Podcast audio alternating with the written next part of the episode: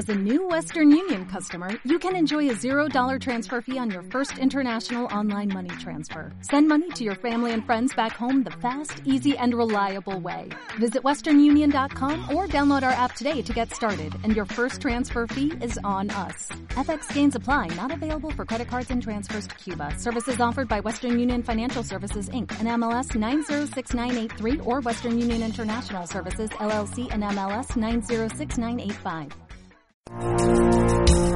Bienvenidos a Radio Sapiens, la radio científico-cultural divulgativa.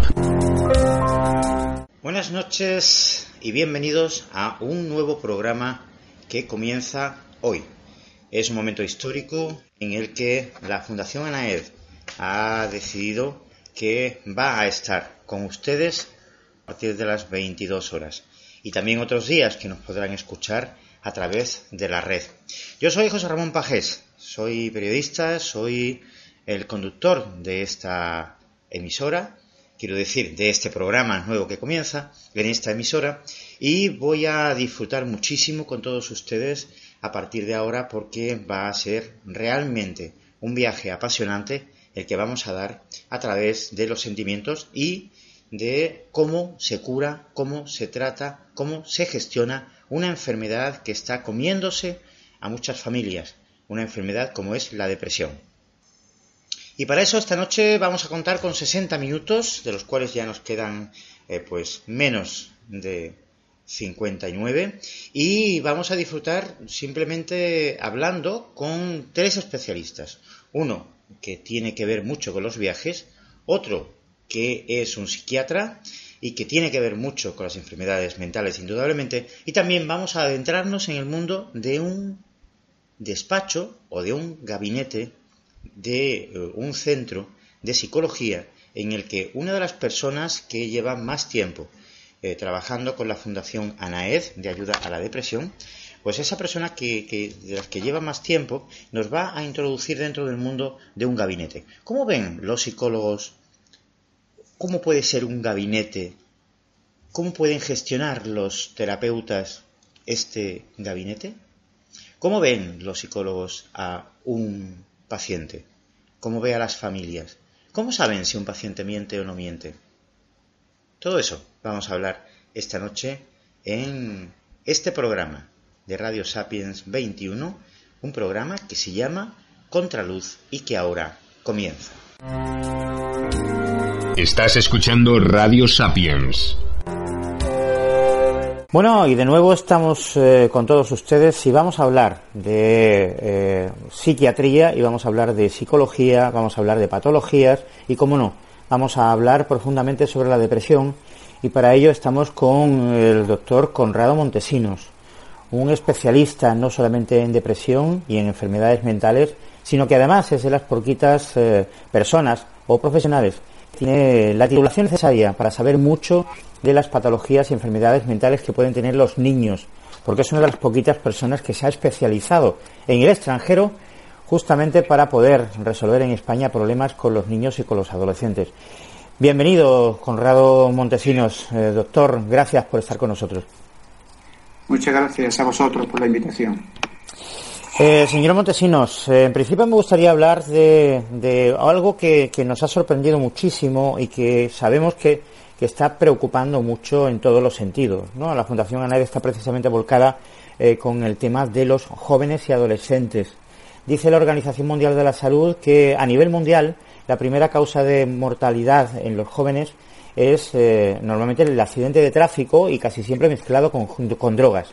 La segunda, a nivel mundial, sería el SIDA, aunque a nivel europeo sería la depresión y el suicidio. Eh, ¿Qué está pasando con los jóvenes hoy en día? Es indudable que el suicidio, que es la consecuencia más extrema de la depresión, es ya, como bien dice, una de las causas mm, de mayor mortalidad en la adolescencia y en la juventud está pasando que los jóvenes y los adolescentes sienten una gran presión que quizás hace años no, no se sentía. Hay una gran presión a nivel social por los estudios, por su rendimiento. Hay unas exigencias estéticas que muchos de ellos no, no pueden dar, como esos estándares de belleza que ahora mismo parece que los medios de comunicación exigen. Hay muchos mm, desencuentros familiares, muchos problemas a nivel de parejas, de, de matrimonios, de divorcios, de separaciones, y todo ello está haciendo que en efecto la depresión sea cada vez más frecuente en esta franja de edad y en casos extremos eh, con consecuencias de suicidio y muerte, lógicamente.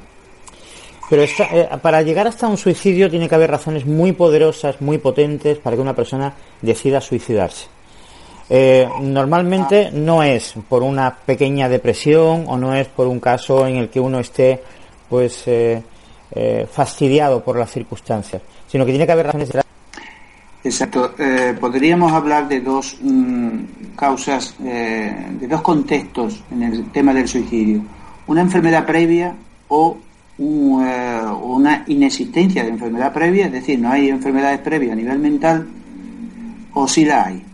En el caso de que no la haya, pues determinados problemas, no todo el mundo son capaces de adaptarse a esa circunstancia igual y puede ser que eh, la muerte de un, ser, un familiar muy, muy querido, un, problema grave económico, una enfermedad que tengamos eh, orgánica, física, pues no la asimilemos con suficiente fortaleza y, nos vaya deprimiendo cada vez más y en casos extremos, como digo, pues desgraciadamente nos lleve a querer morir para desaparecer y descansar de esta vida.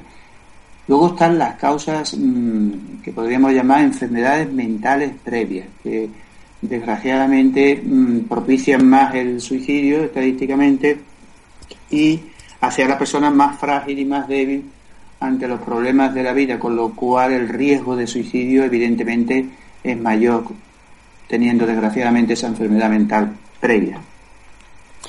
Eh, sabemos que desde hace eh, tiempo eh, se viene estudiando las depresiones no solamente en los adolescentes, algo que parecía imposible, porque uno pensaba que las depresiones solamente eran para gente mayor, sino que se va y se detectan hace una serie de años estas depresiones, como digo, pero además se empiezan a detectar también en niños.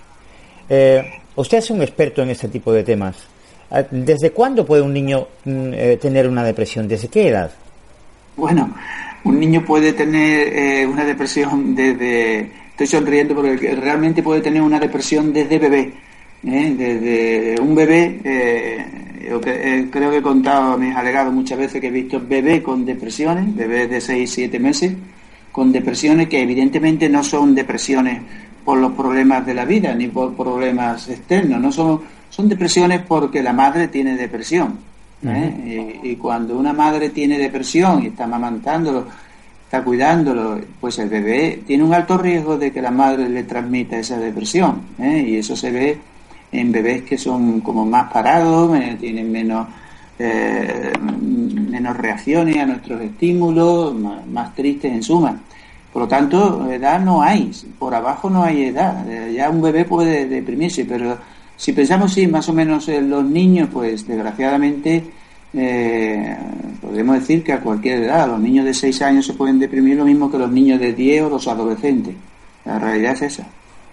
Y, por arriba, doctor Montesinos, eh, eh, ¿hasta qué edad se puede tener una depresión? ¿O es normal que los mayores, que las personas mayores tengan que tener una depresión?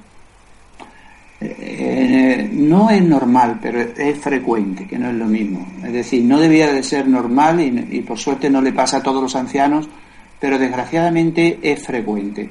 Es frecuente que el anciano, al verse incapacitado físicamente, al, ver, eh, al verse limitado, ya de por sí, por ese simple hecho, muchos ancianos se deprimen.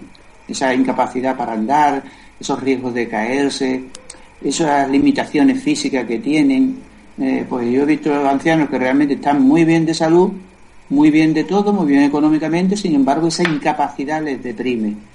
y, por tanto eh, la frecuencia en los ancianos es bastante mayor que, en otras franjas de edad. Pero hay un problema en los ancianos y es que se detecta mal, porque el anciano suele quejarse muy poco y el anciano no, no suele no suele que sobre todo los hombres que son la franja, el, el, digamos, el, sexo más peligroso ante la depresión, puesto que no lo comunica, no se expresa, pero lo somatizan, que quiere decir que como no lo expresan verbalmente, que están tristes, que no quieren vivir, pues lo que les pasa es que muchas veces pues somatizan, que quiere decir que están quejándose de dolores de cabeza todo el día, de barriga, de espalda, y, es su forma de, comunicar a los demás que están deprimidos. Ya. Y, y, los jóvenes, o sea, pero en los niños, como me ha quedado una pregunta en el tintero sobre los niños pequeños. Usted dice que, que se han detectado depresiones o, en ese momento de depresiones en niños de seis meses, de ocho meses.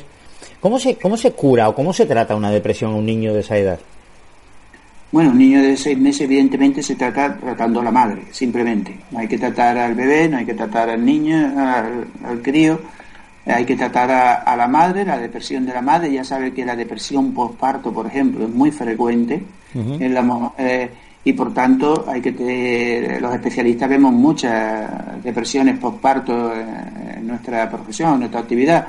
Por lo tanto, simplemente tratar de la depresión postparto a la madre, darle una serie de pautas de cómo mm, reaccionar con su hijo, es decir, una madre con depresión pues tiene que evitar el lloro delante de su hijo, tiene que mm, sonreír más, tiene que tocarlo más, tiene que jugar más, eh, no debe enfadarse delante de su hijo, en fin, porque un bebé absorbe todo. Bueno, la verdad es que eh, precisamente hablando, si, seguimos hablando de niños, uno de los trastornos que hoy en día más parece ser que se detectan es el trastorno de atención eh, y de hiperactividad, ¿no? Es, es una de, de las cosas que se están tratando mucho hoy en día. ¿Es verdad que todos los niños tienen hoy un problema de, atención y un problema de hiperactividad? Porque parece como que está de moda, de moda ¿no? Igual que eh, está de moda el, hacer un TAC, o está de moda determinadas cosas en salud, ¿no? Sí, en sanidad parece que se ponen de moda determinadas enfermedades, determinadas pruebas pero es más a nivel social, eh, a nivel profesional, eh, entre los médicos siempre ha existido. Es verdad que ahora tiene como más repercusiones mediáticas y es verdad que se, está hablando como si todos los niños fueran hiperactivos, tuvieran déficit de, atención y evidentemente eh, pues siguen siendo una minoría, por suerte. vamos, le puedo dar cifras y podríamos decir que están entre el 3 y el 7% de los niños, lo cual ya es una cifra en medicina considerable realmente no, no, hay, eh, no hay un exceso de diagnóstico. En todo caso, podría haber un mal diagnóstico, pero no hay un exceso de diagnóstico, dado que la, mayoría de los niños con hiperactividad y déficit de atención, paradójicamente, no están diagnosticados. Por lo tanto, eh, eh, puede ser una moda cara a nivel social, a nivel de los medios de comunicación, pero es un hecho que está ahí desde hace, desde hace muchos años. Pero, pero entonces, quiero decir, hace 30 o 40 años también existía esta cantidad de niños con este problema o es producto de la nueva sociedad que estamos viviendo o, del momento actual del siglo XXI? La causa de la hiperactividad y el déficit de atención a ciencia cierta mm, se sospecha pero no se sabe. Se sabe que hay una base física, orgánica, neurológica, pero no se sabe exactamente. Pero es verdad que podríamos decir que mm, una de las causas que se sospecha es la de la eh, del problema de, mm, difícil de resolver y es eh, la madre, las madres cada vez son más madres añosas, es decir, cada vez tienen más años por las circunstancias laborales y económicas. Y claro, los partos y embarazos de esas madres añosas pues tienen más riesgo. El parto tiene, por ejemplo, más riesgo de, falta de oxígeno, de, un parto con sufrimiento fetal, niños muy precoces eh, eh, nacidos antes de tiempo, y desgraciadamente todo esto está en relación a la edad de la mujer, y se sospecha que esas pueden ser unas causas del déficit de atención. Por lo tanto, sí podríamos hablar de nuevas causas para el déficit de atención. Eh, ¿Cuáles son los síntomas realmente de este trastorno que tanto abunda? Hay que distinguir entre lo que es un niño hiperactivo, para no confundirnos, y lo que es un niño con déficit de atención que aunque son cosas que tienen relación, no son semejantes. Un niño hiperactivo es simplemente un niño muy inquieto en casa, en el colegio y, eh, en la calle, pero más de lo normal, digamos, claro. Todos los niños tienen que ser un poquito nerviosos hasta los seis años, pero cuando es más inquieto de lo normal, cuando es un niño que apenas se concentra más de tres minutos en un juego, cuando está cambiando constantemente, eh, es muy, tiene mucha rabieta, es muy desafiante, se enfada con facilidad, tiene problemas en las relaciones con los niños, porque los niños se cansan de él, los niños se aburren y lo van apartando. El rendimiento es bajo, el profesor dice que, se comporta mal en clase, que no atiende. pues evidentemente estamos ante un caso de probable hiperactividad. Cuando, es un, cuando es un niño simplemente que no se concentra y el rendimiento suyo en el colegio es bajito porque no se concentra, porque tiene déficit de atención, entonces hablamos de falta de atención, de déficit de atención, ¿eh? que son distintos mm, los casos. Pero se podría decir, por ejemplo, que la típica persona despistada tiene un déficit de atención. Es decir, la persona que, que parece que va en su mundo, que parece que va sumergida, que por la calle no ve a nadie, mira pero no ve, y que, eh, que, va como siempre, pues lo típico que se ha dicho siempre, la figura del, del, el científico despistado. ¿Podríamos considerar que eso es un déficit de atención? Podemos decir que eh, la persona con déficit de atención seguro es una persona despistada. Eh, decir que todas las personas despistadas son, tienen déficit de atención es más complicado o más arriesgado.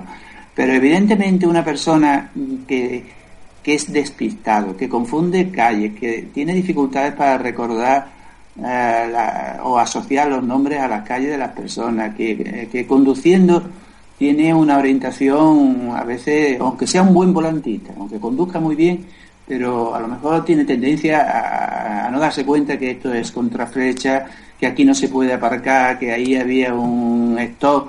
Eh, cuando ha tenido problemas con, con a lo mejor con, para concentrarse en los estudios, cuando es una persona que se cansa de, todos los proyectos, que se aburre, cuando pierde cosas, cuando, por ejemplo, se deja el móvil en cualquier lado, las llaves en cualquier lado, cuando se le pasan las citas porque no se acuerda, pues probablemente tiene eso que llamamos déficit de atención. Bien, bueno, pues la, verdad es que me está quedando un poquito más claro, porque, porque realmente a veces uno confunde cosas precisamente sabiendo que, bueno, pues eh, es algo que abunda tanto, ¿no? Y que está tanto en la calle.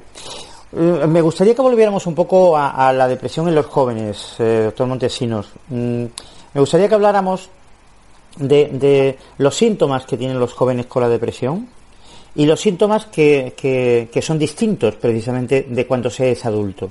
¿Hay síntomas para jóvenes y síntomas para mayores para detectar la depresión?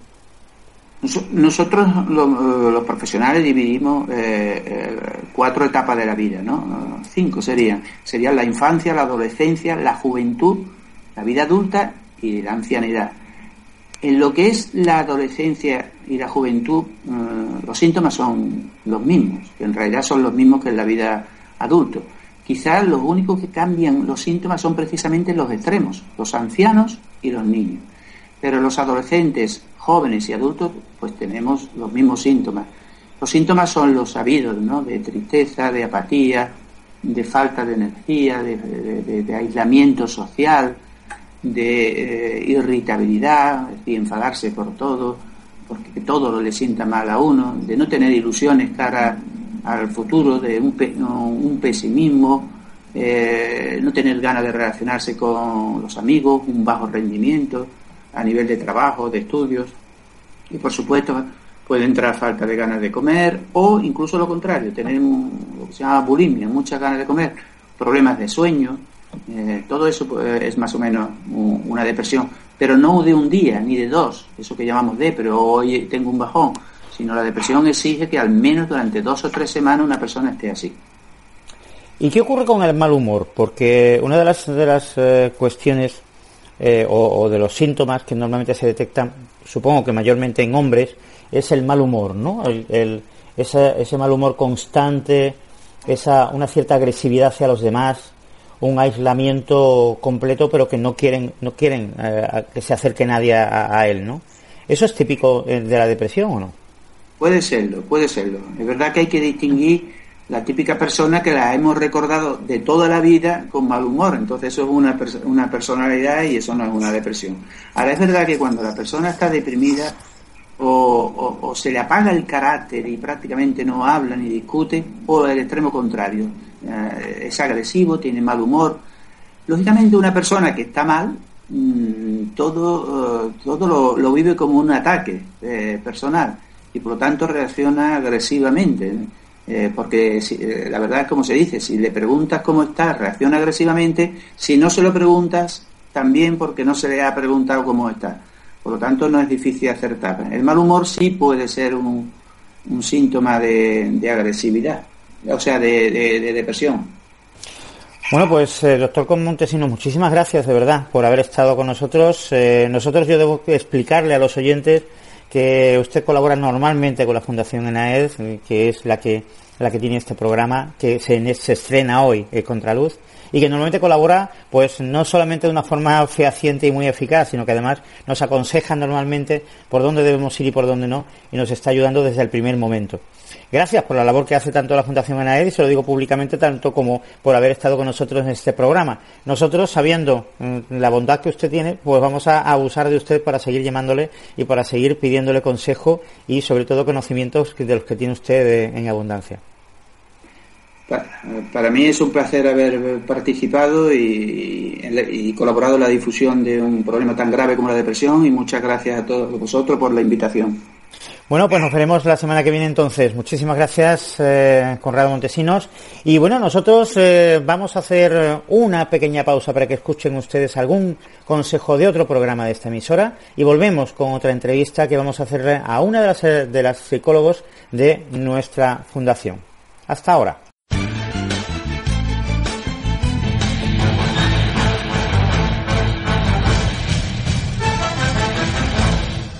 Punto y Aparte, el interprograma de difusión internacional. Punto y Aparte, el programa donde se compartirán cuestiones de duda social, familiar y civil. Francisco Serrano, desde Justicia Social. Antonino Machancoses y Raúl LC, desde Condena Social. Punto y aparte, el interprograma donde todos preguntan y Francisco Serrano responde lo que todos desean saber. Punto y aparte es una creación original de radiosapiens.es, donde lo importante es el saber y entender lo que se aprende. Punto y aparte, con Francisco Serrano y compañía. Si lo deseas tú también nos puedes hacer consultas públicas a punto y aparte, dirigiéndote al mail info radiosapiens.es o desde el apartado de contacto de la propia web de radiosapiens.es, indicando consulta a punto y aparte en el asunto. Y ahora, ¿te vas a quedar con las dudas? Lánzate y consulta tu problema. Ayúdate ayudando. Punto y aparte, con Francisco Serrano y compañía.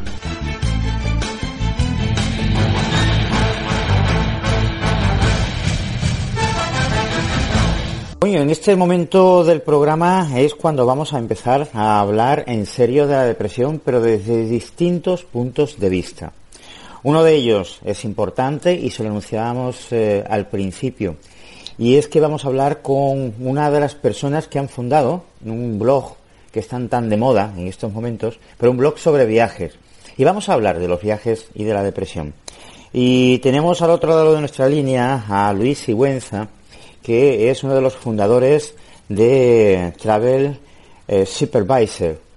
Eh, Luis, muy buenas noches y bienvenidos a Contraluz en este estreno que tenemos hoy.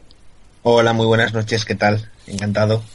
Igualmente, y encantado de tenerte aquí porque la verdad es que hablar de viajes siempre pues hace que uno se le vaya un poco la cabeza, ¿no? Y que piense en lo bien que se le ha pasado en aquel viaje que hizo la última vez o la penúltima y lo bien que se lo quiere pasar en el próximo, ¿no? Eh, trabajar, supongo que trabajar en, el mundo de los viajes tiene que ser contractulante, ¿no? Tiene que ser como, como eh, un mundo especial para trabajar, ¿no? Sí, la verdad es que sí, siempre se descubren cosas nuevas, siempre se está aprendiendo y, sí, es muy gratificante. Eh, ¿Has encontrado eh, dificultades a la hora de meterte dentro del mundo de los viajes?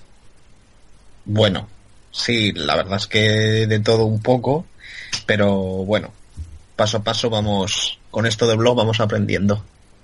Aprendiendo día a día, ¿no? Supongo. Sí, exacto. Bueno, eh, a mí me gustaría que habláramos un poquito del tema de la depresión, de los estados eh, bajos de ánimo. A veces, cuando se habla de depresión, se habla de una manera, pues un poco, yo diría que, que poco seria, ¿no? Porque cuando hablamos de la depresión muchas veces decimos, uy, tengo una depre, este fin de semana estuve depre. Eso no es depresión realmente, pero, pero sí que es verdad que cuando hay un bajo estado de ánimo durante unos meses, pues uno ya empieza a pensar que eso es una depresión y que puede, que puede ser algo serio, ¿no? También es verdad que hay momentos en los que uno se siente bastante mal, no llega a tener una depresión, pero bueno, los síntomas son los mismos prácticamente, aunque bueno, pues es una cosa a lo mejor un poco más pasajera. Eh, a mí me gustaría que habláramos precisamente tanto de cuando te ataca la, depresión eh, en serio o como cuando te ataca también esa, ese, ese desánimo que tienes durante un tiempo corto. ¿no? Eh, Luis, he sabido que los viajes enriquecen culturalmente. Cuando vamos a hacer un viaje realmente aprendemos muchas cosas. Pero ¿crees que, ¿tú crees que también nos enriquecen cuando, cuando hacemos un viaje? ¿Nos enriquece también anímicamente? Sí, rotundamente sí. Eh, creo que además ambos enriquecimientos están bastante correlacionados, ¿no? Aumentando la cultura, o tu propia cultura, aumentas tu felicidad. Eh, todo acaba, acaba finalmente repercutiendo en tu estado de ánimo. Conoces nuevas formas de vivir, nueva gastronomía, nuevas formas de expresar el arte, muchísimas cosas que además hoy en día con las redes sociales puedes compartir con tus amigos y familiares de manera instantánea. Hombre, está claro que, que el, eh, un viaje no quita la depresión, ¿no? Realmente, porque dice, decía el, doctor Marañón, decía que eh, eh, cuando una persona con, depresión se mete en un viaje, lo primero que mete en la maleta es la depresión, ¿no? Es verdad que le va acompañando porque una enfermedad no, no, no se deja en casa cuando haces la maleta. Pero indudablemente te puede ayudar, ¿no? Te puede ayudar a, que, a que veas la, la vida de otra manera, ¿no? Sí, exactamente todo viajar siempre es bueno. Desde mi, punto de vista hay que animarse a ello y lo que no podemos hacer es quedarnos en casa pensando lo triste que uno está. Hay que motivarse, poner ganas y hoy en día es muy fácil viajar y entonces yo animo a ello. Muy fácil por muchas razones. Hoy en día hay viajes muy baratos y existen un montón de páginas web o nuestro propio blog, ¿no? En el que te contamos maneras fáciles de viajar y y consejos para ello. ¿Vosotros en vuestro blog qué hacéis concretamente? Pues eh, hemos empezado hace bastante poco y hablamos tanto de destinos como de consejos, maneras eh, de viajar de manera bastante económica, pero en el futuro pues hablaremos de cosas también de diferentes materias, ¿no? Como puede ser el turismo de salud o, muchas otras cosas. Bueno, Luis, me gustaría que, me dijeras, eh, dentro de, tu opinión, ¿Qué consejos darías a una persona que tiene depresión o a una persona que tiene el estado de ánimo bajo y que quiere viajar? Bueno, pues lo primero de todo decir eh, que hoy en día viajar es más fácil que nunca, no solamente por el transporte, que hay muchas compañías, ¿no? Como sabemos, Ryanair, por ejemplo, de avión, o otras compañías de autobuses, incluso de trenes, que si planificas con tiempo puedes viajar de manera muy económica, o sea que en ese sentido no hay excusas. También decir que cualquier viaje pequeño, no hace falta ser muy lejos, cualquier destino a 40 50 kilómetros puede traernos muchos beneficios a la hora de viajar. Y sobre todo, pues buscar destinos que nos tranquilicen y que nos aporten serenidad. ¿No? Ese sería mi consejo. Planificar también con calma. Es decir, que lo que tenemos que hacer sobre todo es antes de meternos eh, eh, eh, de, introducirnos dentro de un viaje, lo que se trata es de, de, saber qué queremos, qué nos puede venir bien y ser consecuente con la enfermedad que tenemos, ¿no? Sí. Sí, exactamente. claro, si, tienes un problema de, no poder caminar, pues tienes que saber dónde están los sitios accesibles y si tienes un problema de espíritu, tienes un problema de falta de ánimo, tendrás que buscar cosas que te animen, ¿no? Y que te relajen. Claro, exactamente. Claro. si tienes problemas de que tienes problemas de ansiedad cuando te encuentras solo, pues no aislarse en un pueblo recóndito de la montaña y si lo contrario, lo que te estresa es muchísima gente, pues justo lo contrario, buscar un sitio que te relaje, ¿no? Claro, y que además te, que, te apetezca, ¿no? También, supongo. Porque, sí, exactamente. Porque se, trata también de eso, de buscar cosas que nos den, que nos den ayuda o que nos, nos beneficien día a día, ¿no? exactamente. Eh, ¿Qué tipo de beneficios eh, trae para nuestro estado de ánimo los viajes? Bueno, pues eh, desde mi punto de vista, el hecho de viajar pues, te hace pensar, ¿no? Durante un determinado periodo de tiempo entonces tienes que planear el viaje antes de realizarlo, elegir primero dónde quieres ir, cómo vas a ir. Entonces lo que haces es mantener el cerebro activo, ¿no? Que es muy importante para nuestro estado de salud. Una vez también que estás ya viajando, el cerebro no para de recibir nuevos estímulos, ¿no? Imágenes, sonidos, olores, que hacen que se reactiven más, ¿no? Entonces está demostrado que cambiar el entorno por el que te mueves de vez en cuando es, es bueno para nuestro estado de ánimo. O la típica frase de necesito cambiar de aires. Y luego, pues, otros beneficios que podría nombrar sería, pues, que viajar reduce el estrés y la ansiedad, eh, te autodescubres, eh, por ejemplo, ¿no? Pues viajando conoces cosas y, situaciones de otras personas, te planteas dónde estás tú y a dónde quieres llegar. Luego también, pues viajando favorece la empatía, ¿no? Ponerse en lugar de otra persona. Eh, aumentas tú, como tienes que hacerte tú todo, planificar, pues aumenta tus capacidades de resolver problemas. Y esas, por ejemplo, podría decirte, pero hay muchísimas más. Eh, a mí me gustaría saber, mm, eh, para que nuestros oyentes puedan, puedan situarse, desde tu, desde tu opinión, eh, ¿crees que beneficia más a una persona con el estado bajo que beneficia más el campo, la playa, la montaña, el turismo urbano, el turismo deportivo? Bueno, a ver, no, no tiene que ser, no hay una definición de viaje que vaya a ser bueno para todos, ¿no? cada persona tiene sus gustos y unos lugares que le pueden venir mejor. unas personas podrían venirle bien viajes a la playa, mientras que otras personas se van a sentir más relajadas en un pueblo pequeño, ¿no? De la montaña con un río, sonido de la naturaleza, ¿no? Entonces el mejor lugar es aquel en el que una persona sí que se sienta con depresión o bajo estado de ánimo, sienta cosas nuevas, pero que no le creen inseguridades y miedos, ¿no?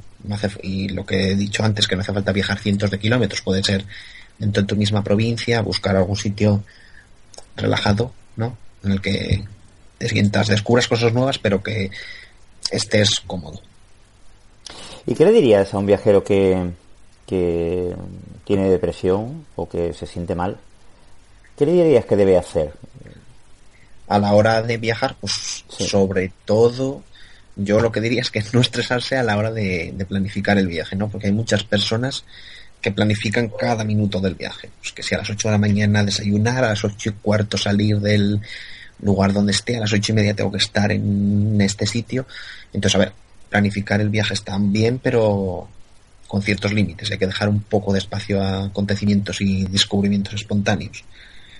Desde mi punto de vista, la sobreplanificación es muy mala. Pero también lo que hablamos un poco, no, no hay que irse sin planificar absolutamente nada, ya que irse a la aventura, un destino lejano, allí cualquier problema, cualquier pequeño problema que nos surja fuera de nuestra zona de confort, ¿no? puede conllevar aún más ansiedad. Entonces, por eso hay que buscar siempre un punto medio. Y luego, sobre todo, pues, planificar todo con ilusión, ya que la mayor parte de los viajes se vuelven con muchísimas experiencias positivas, ¿no? Y quizás comenzar con viajes dentro de España y después ir ampliando fronteras. Claro, indudablemente es así, ¿no? O yo, yo creo también que es así. Y lo que estabas comentando a mí me, bueno, me hace reflexionar, ¿no? Tal vez lo importante es que cuando uno se planifica un viaje eh, y cuando está en el viaje, no, que no se lleve uno las obsesiones, ¿no? Sus propios tics, los tics nerviosos estos de, de, estar obsesionado por el tiempo, por el reloj, por, por la tiranía de, del guion ya, ya eh, escrito, ¿no? Sino que uno lo que se trata es que se salga de ese guion, que se lo tome como si fuera carnaval, ¿no? Y que diga, bueno, me voy a salir de mi personaje, del que hago todos los días, y voy a ser otro personaje distinto que no tiene nada que ver con el que tengo, ¿no? Exactamente. Eh, claro. Completamente, completamente de acuerdo. Claro. Es un poco eso, el, dejar, el dejar todas esas, eh, esas taras, dejarlas en casa y decir, ahora voy a ser otro, voy a ser un viajero, me voy a dedicar a disfrutar y sobre todo disfrutar, es la palabra que tiene que tener uno por encima de todo, ¿no? Eh, ¿qué, tipo de, actividades se puede, se puede hacer eh, estando con este tipo de patología o con este problema? ¿no? Eh, ¿qué, recomendarías que se puede hacer? Pues, o sea, cuando, ¿qué tipos de viajes te refieres, por ejemplo? Actividades.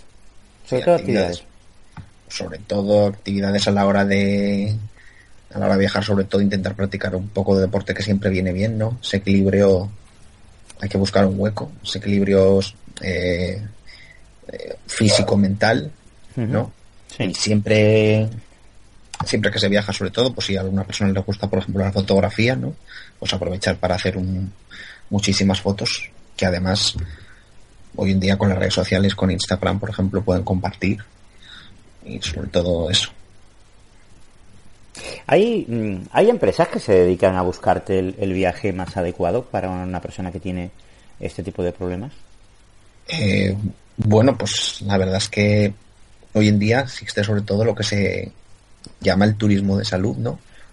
Pues proceso por el cual una persona viaja específicamente a un país para recibir un, tratamiento que ya sea en otro país, ¿no? Ya sea porque en el, le resulta más barato a la persona hacerse el tratamiento en el país al cual va a visitar o porque en su país de procedencia, por ejemplo, no existe ese servicio. Entonces el, turista se desplaza en exclusiva para recibir ese servicio.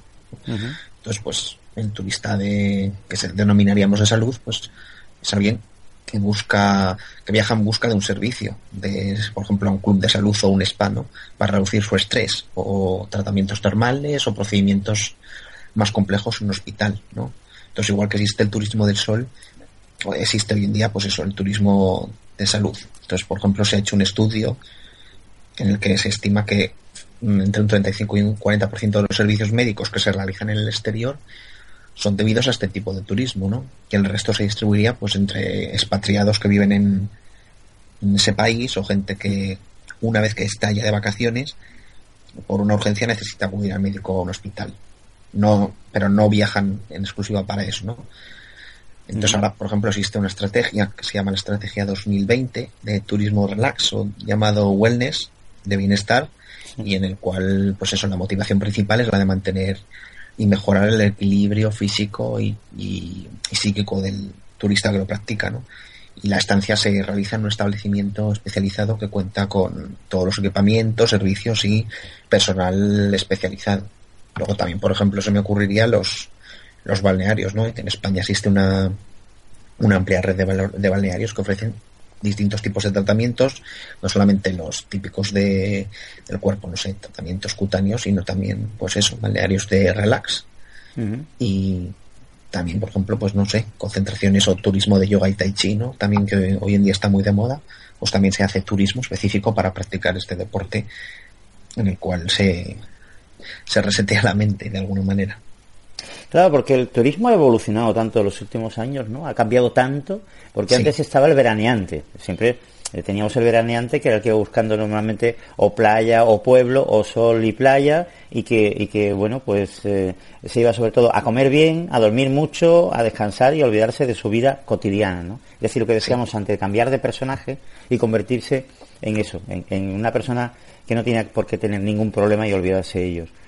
Pero, pero es verdad que ahora eh, el, turismo eh, tiene tantísima amplitud en, tantas cosas que es, que es eh, ha cambiado ha cambiado muchísimo. ahora lo que estresa yo creo que es buscar no porque porque hay tanto que realmente dice uno caramba llevo cuatro días dándole vueltas aquí a la web y es que no encuentro no encuentro realmente lo que quiero o es que me ofrecen tanto que no sé dónde elegir no exactamente está tan fácil que primero hay que planearse bien dónde vas a ir y qué te apetece hacer ¿no? Porque antes todo estaba más limitado, todo se tardaba más, todo era más difícil para encontrar, pero hoy en día es facilísimo, incluso luego una vez que has viajado, también el mostrar a la gente, ¿no? Antes había que esperar a realizar el viaje, hoy en día es instantáneo también, como demuestras a la gente que estás viajando por todas las redes sociales, o los blogs, o, etcétera.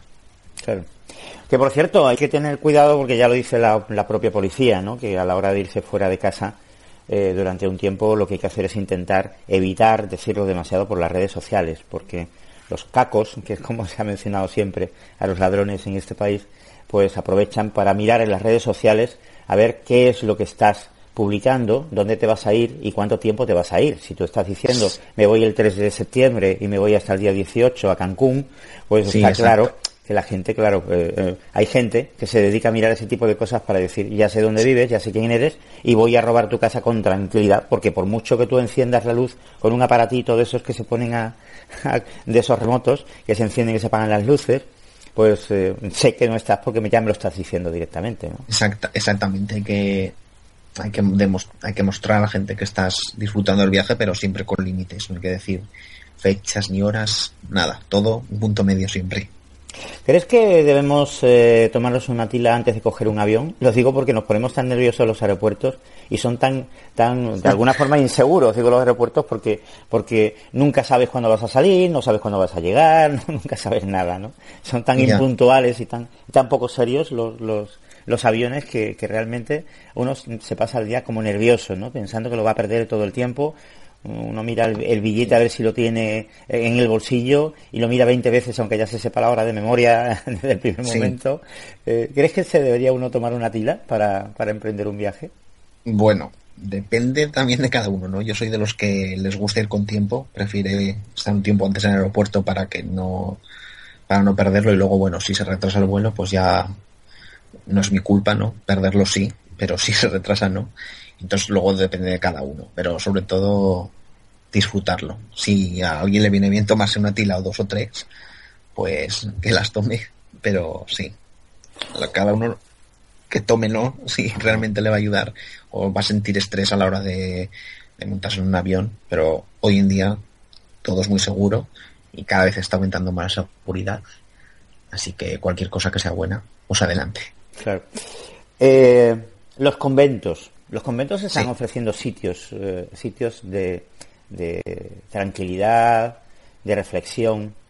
Eh, ¿Crees que el turismo de conventos es bueno? O, por ejemplo, el Camino de Santiago. Pues lo de que me comentas del turismo de conventos lo descubrí hace bastante poco, ¿no? Cómo se han reconvertido tanto conventos que hoy en día no están ocupados como algunos que sí que lo están, que viven personas religiosas dentro. Pues me parece una... Yo intentaré el día de mañana, la verdad, vivir esa experiencia y vamos, quiero vivirla en primera persona y luego el Camino de Santiago, sí, bueno, creo que cualquier viaje ayuda, pero está claro que Camino de Santiago, que es muy conocido, ¿no? ayuda también, ¿no? Conoces a gente de muchos países y destinos diferentes en, durante ese recorrido y disfrutas de diferentes lugares a, a tu paso, ¿no? Y además realizas deporte, con lo cual es un doble beneficio. Eh, yo no he tenido tampoco la oportunidad de realizarlo, pero la gente que lo hace vuelve encantada y dicen que es una experiencia maravillosa. Pero, como te he dicho antes, pues que no hace falta salir de tu provincia para hacer una, una ruta de este tipo y que existen miles de rutas en cualquier rincón del país. Bueno, pues eh, Luis Sigüenza, muchísimas gracias por habernos dedicado estos minutos de reflexión sobre los viajes y ayudarnos de alguna forma a, pensar que viajar no significa estresar, sino que también puede ser una forma de relajarse y de ver la vida de otra manera.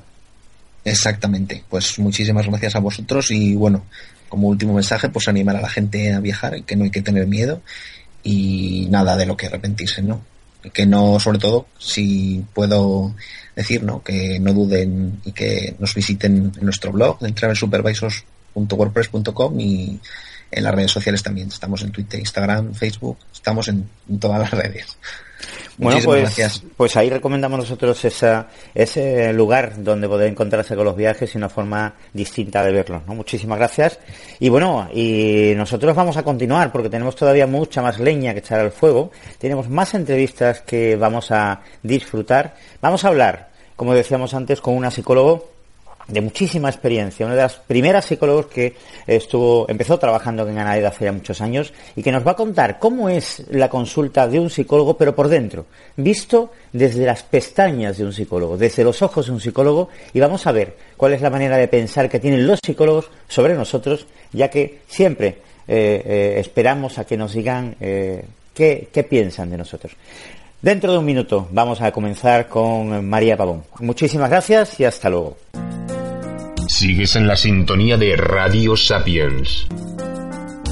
Bueno, y de nuevo estamos con todos ustedes y estamos con una persona pues eh, muy entrañable para la Fundación ANAED porque es una persona que lleva muchos años trabajando con nosotros, una persona que día a día está demostrando su profesionalidad y sus conocimientos, no solamente sobre la depresión, sino además sobre otras muchas enfermedades y patologías o angustias que tienen los pacientes que llegan hasta la consulta de María Pavón. Ya digo, una de las primerísimas personas que han estado con, la Fundación ANAED.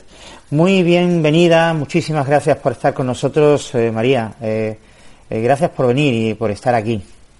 Gracias a vosotros por invitarme, José Ramón. Ya sabes que es un placer todo lo que sea ayudaros en la divulgación de, esta enfermedad. sabes que contáis conmigo y un placer que me hayáis invitado. Bueno, pues María, a mí me gustaría que habláramos de una cosa. Y hemos estado hablando con el doctor Conrado Montesinos, hemos estado hablando de, la depresión en distintas áreas, en distintas facetas, en distintas edades. Me gustaría que habláramos, eh, aunque contigo vamos a hablar posiblemente abusando de tu confianza y de tu bondad, vamos a hablar eh, eh, en otras ocasiones de, la depresión, me gustaría que habláramos de, cómo es la consulta de un psicólogo. Eh, desde las pestañas de un psicólogo, ¿cómo se ve a los pacientes que hay ahí? Es decir, me gustaría que me comentaras eh, ¿cómo es la primera, la primera entrevista, la primera consulta con un paciente que no conoces absolutamente de nada? Yo creo que la primera entrevista eh, siempre viene cargada de emociones por parte del paciente que no sabe lo que se va a encontrar ni, ni a quién eh, va a exponer todo lo que le pasa, ¿no? Es una, ellos vienen a abrirse y vienen pues con mucha esperanza por un lado, pero también con, con mucha incertidumbre. Y, bueno, por la parte que me toca a mí como profesional, pues eh, normalmente vas también, ¿no? Con, con muchas ganas, pero también, claro, con cierta incertidumbre, ¿no? Porque no sabes eh, cuál va a ser la problemática que se te va a exponer y, por supuesto que ahí hay un grado, ¿no? De, de cierta duda, pero bueno, también acompañado, como te decía, de, eh, bueno, pues muchas ganas de ayudar y sobre todo con un sentido importante de la responsabilidad, ¿no? Eh, cuando, cuando un paciente llega, normalmente eh, tiene que abrirse indudablemente, tiene que contarle a una persona que no conoce de nada, tiene que contarle pues las cosas más íntimas, las que más le duelen, las que más le preocupan, las cosas de las que incluso no quiere hablar. Y, y, y tienes que ir sacándosela un poco con, con sacacorchos, ¿no? Mm. Eh, ¿Cuánto tiempo tarda un paciente normalmente en abrirse y en confiar en su terapeuta? Uf, depende muchísimo de, cada persona, pero bueno, en general mmm, yo te diría que hasta que la persona llega a confiar, por lo menos tiene que haber, eh, o por lo menos más que a confiar, hasta que llega a sentirse un poco cómodo, yo diría que unas tres, cuatro sesiones como, como mínimo, ¿no? Porque eh, bueno, incluso en la primera sesión ya vas viendo que hay una evolución del primer momento en el que se sienta la persona frente a ti a, a cómo, a cómo termina, ¿no? De hecho, a mí me pasa como anécdota, te cuento, eh, hay con muchos pacientes que yo he empezado dándoles la mano al entrar y hemos, nos hemos despedido dándonos dos besos porque evidentemente ha, ha, habido ¿no? cierta conexión, ha habido un desnudarse de la persona emocionalmente, de contarte, de confiar, ¿no? Y, eso al final se nota. Pero sí que es cierto que, bueno, lleva, lleva un tiempo. De hecho, eh, a mí me gusta siempre en la primera sesión dejar que sea la persona la que, la que cuente las cosas como, como le salen primero por respeto a que, a que bueno, a que lo cuente como, como le parece y segundo porque eso también nos da información a los profesionales, ver por, por dónde empieza y qué es lo que quiere contar y a qué le dedica más tiempo y menos y luego inevitablemente nosotros también vamos luego haciendo preguntas concretas pero depende también mucho de la persona que tengas delante. Hay personas que agradecen un espacio en el que poder hablar y simplemente que se les escuche y hay personas a las que se les hace difícil al principio y por supuesto ahí lo que hago es ayudarles con preguntas y, y ponérselo un poco más fácil, claro que sí. Hay que estar muy atento a la persona que tienes enfrente. O sea que haces una labor no solamente de psicólogo sino también periodística, ¿no? Porque, porque lo de las preguntas es de periodistas precisamente, ¿no? En cierto modo sí, en cierto modo sí, así es. Vamos investigando y vamos rastreando, ¿no? Y, hay tanta información en lo que te dicen como en lo que no. Normalmente cuando una persona viene a, la consulta viene, viene muy cargada, ¿no? Indudablemente viene cargada de sentimientos negativos, viene cargada de mucha, de, de mucha conflictividad tal vez eh, personal eh, y vienen a punto de estallar, ¿no? ¿Es normal que estallen pronto o se mantienen como en un duelo, se mantienen eh, comedidos? Al principio sí que sí que se mantienen más comedidos y de hecho tú notas que a lo mejor si una persona llora en los primeros momentos, de hecho hay veces que nos ha pasado, ¿no? Que, te piden perdón y por supuesto que está, vamos, el acompañamiento y el respeto más absoluto. A veces digo perdón, ¿por qué? Simplemente estás sintiendo esto en absoluto, ¿no? Eh, pero sí, al principio yo creo que se van reteniendo un poco más. Pero fíjate, José Ramón, dentro de la consulta del psicólogo pasa algo muy particular y es que yo creo que ellos entienden que están en el sitio en el que se les va a entender y en el que se les va a acompañar y a escuchar sin juzgarles y las emociones salen a flote de. A mí me ha pasado con pacientes que me han comentado que han hablado de este tema con amigos, con familiares y no se han emocionado y notan que en la consulta del terapeuta eh, pues se emocionan, ¿no? Y yo creo que eso quiere decir que bueno que se ha creado un espacio muy bueno porque es en el que la persona realmente eh, saca las cosas tal y como tal y como las sienten. Pero lleva su tiempo, claro. Cuanto más confianza hay, yo creo que también más libres se van sintiendo para expresar emociones, eh, pues tal cual, tal cual son, ¿no? Eh, normalmente supongo que serán los hombres los que los que tengan más problemas para manifestarse, ¿no?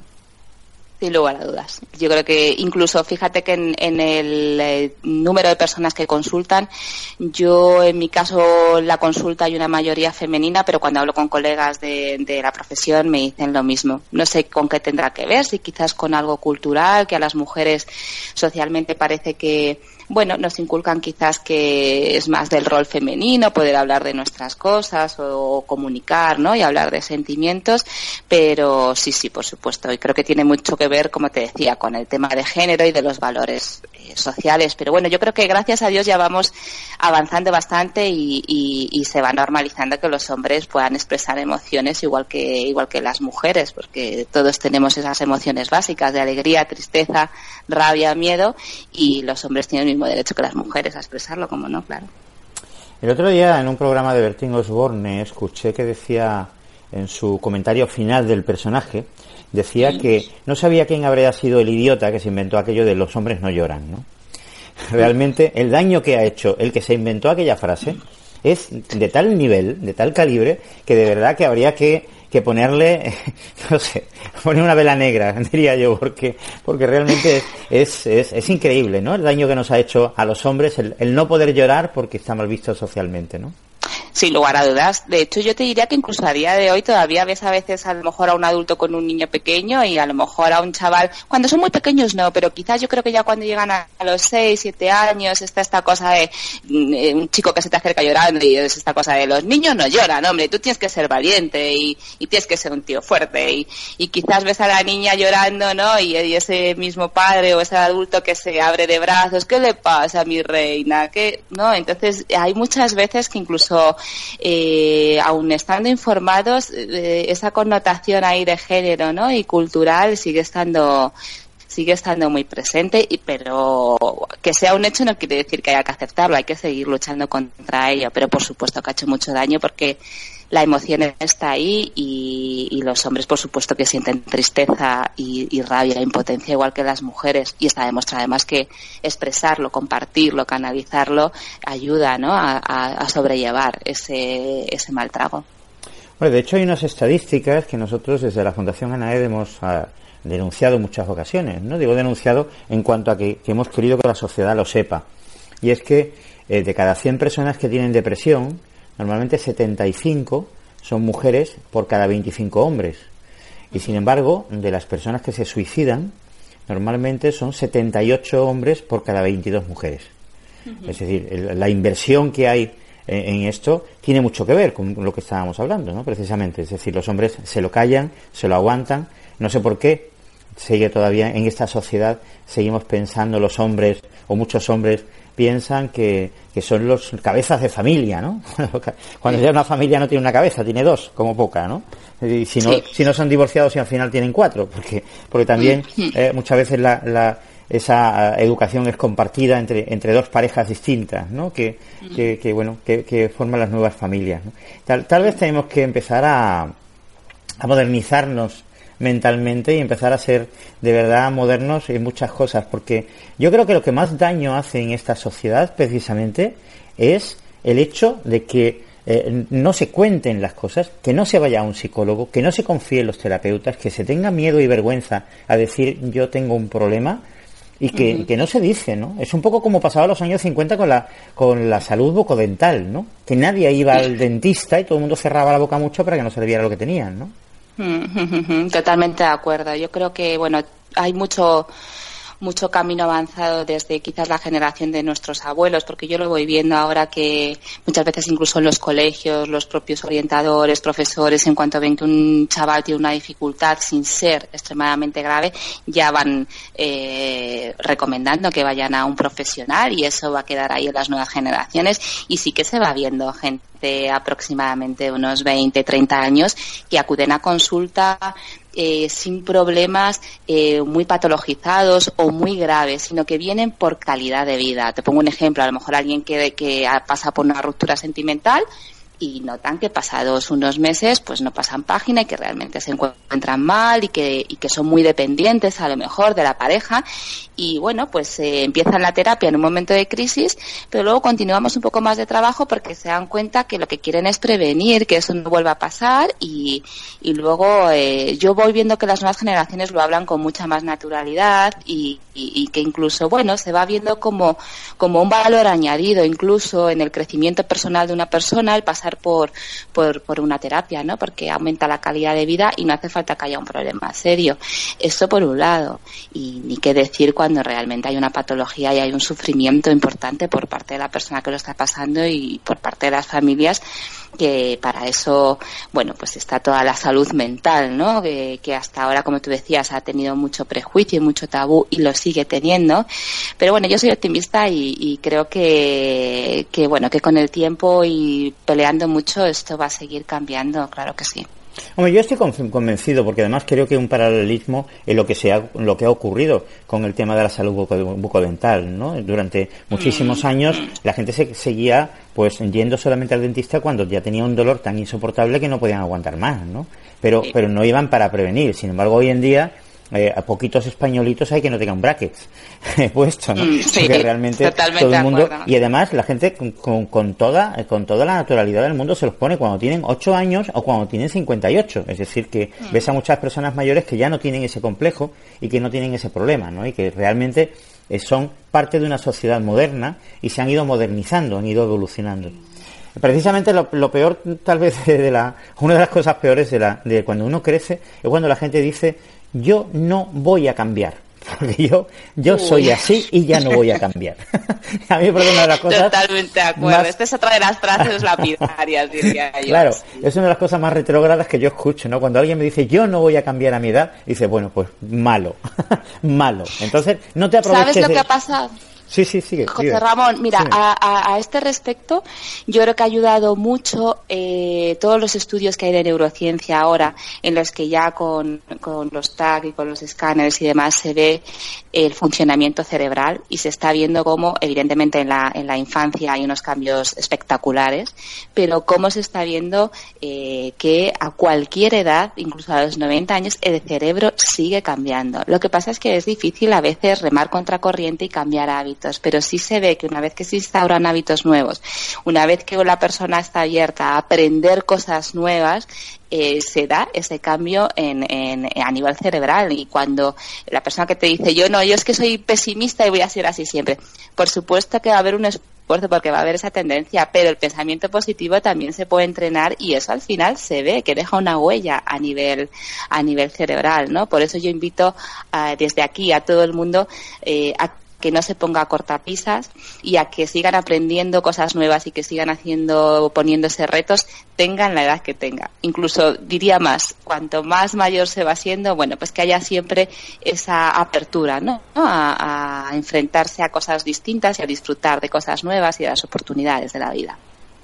María, me gustaría que me contaras eh, o que nos contaras a todos eh, los que estamos escuchándote ¿Cuál fue el caso que tú conservas como que más te ha impresionado, que más te ha dejado trastocada, que te has ido a casa eh, eh, dándole vueltas al asunto?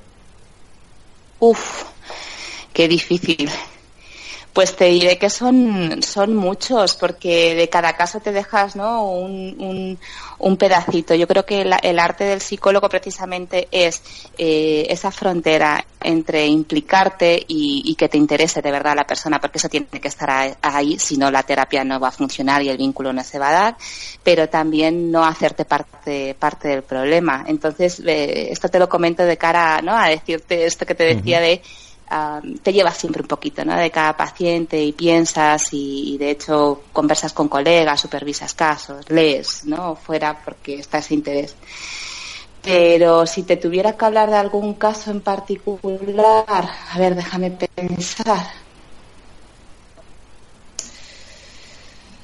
Mira, eh, te diré un caso precisamente eh, de una persona con, con depresión con dos hijos y cómo una vida entregada por completo a, la maternidad sin haber eh, trabajado trabajado el resto de áreas de, de, mujer, de esposa, de, de, amiga, de y cómo se ha quedado tan devastada esta persona cuando los chavales, como son muy sanotas, han salido de casa y, y, ya no ha quedado nada, ¿no? Entonces, la verdad que ese caso y el reto de mm, trabajar con esa persona, el descubrirse a sí misma y descubrir todas esas facetas, eh, fue un trabajo realmente bonito, ¿no? Y ha sido un, un, un caso reciente y ha sido estos casos que, bueno, pues que te dejan huellas, sí. El síndrome del nido vacío, Exactamente, exactamente.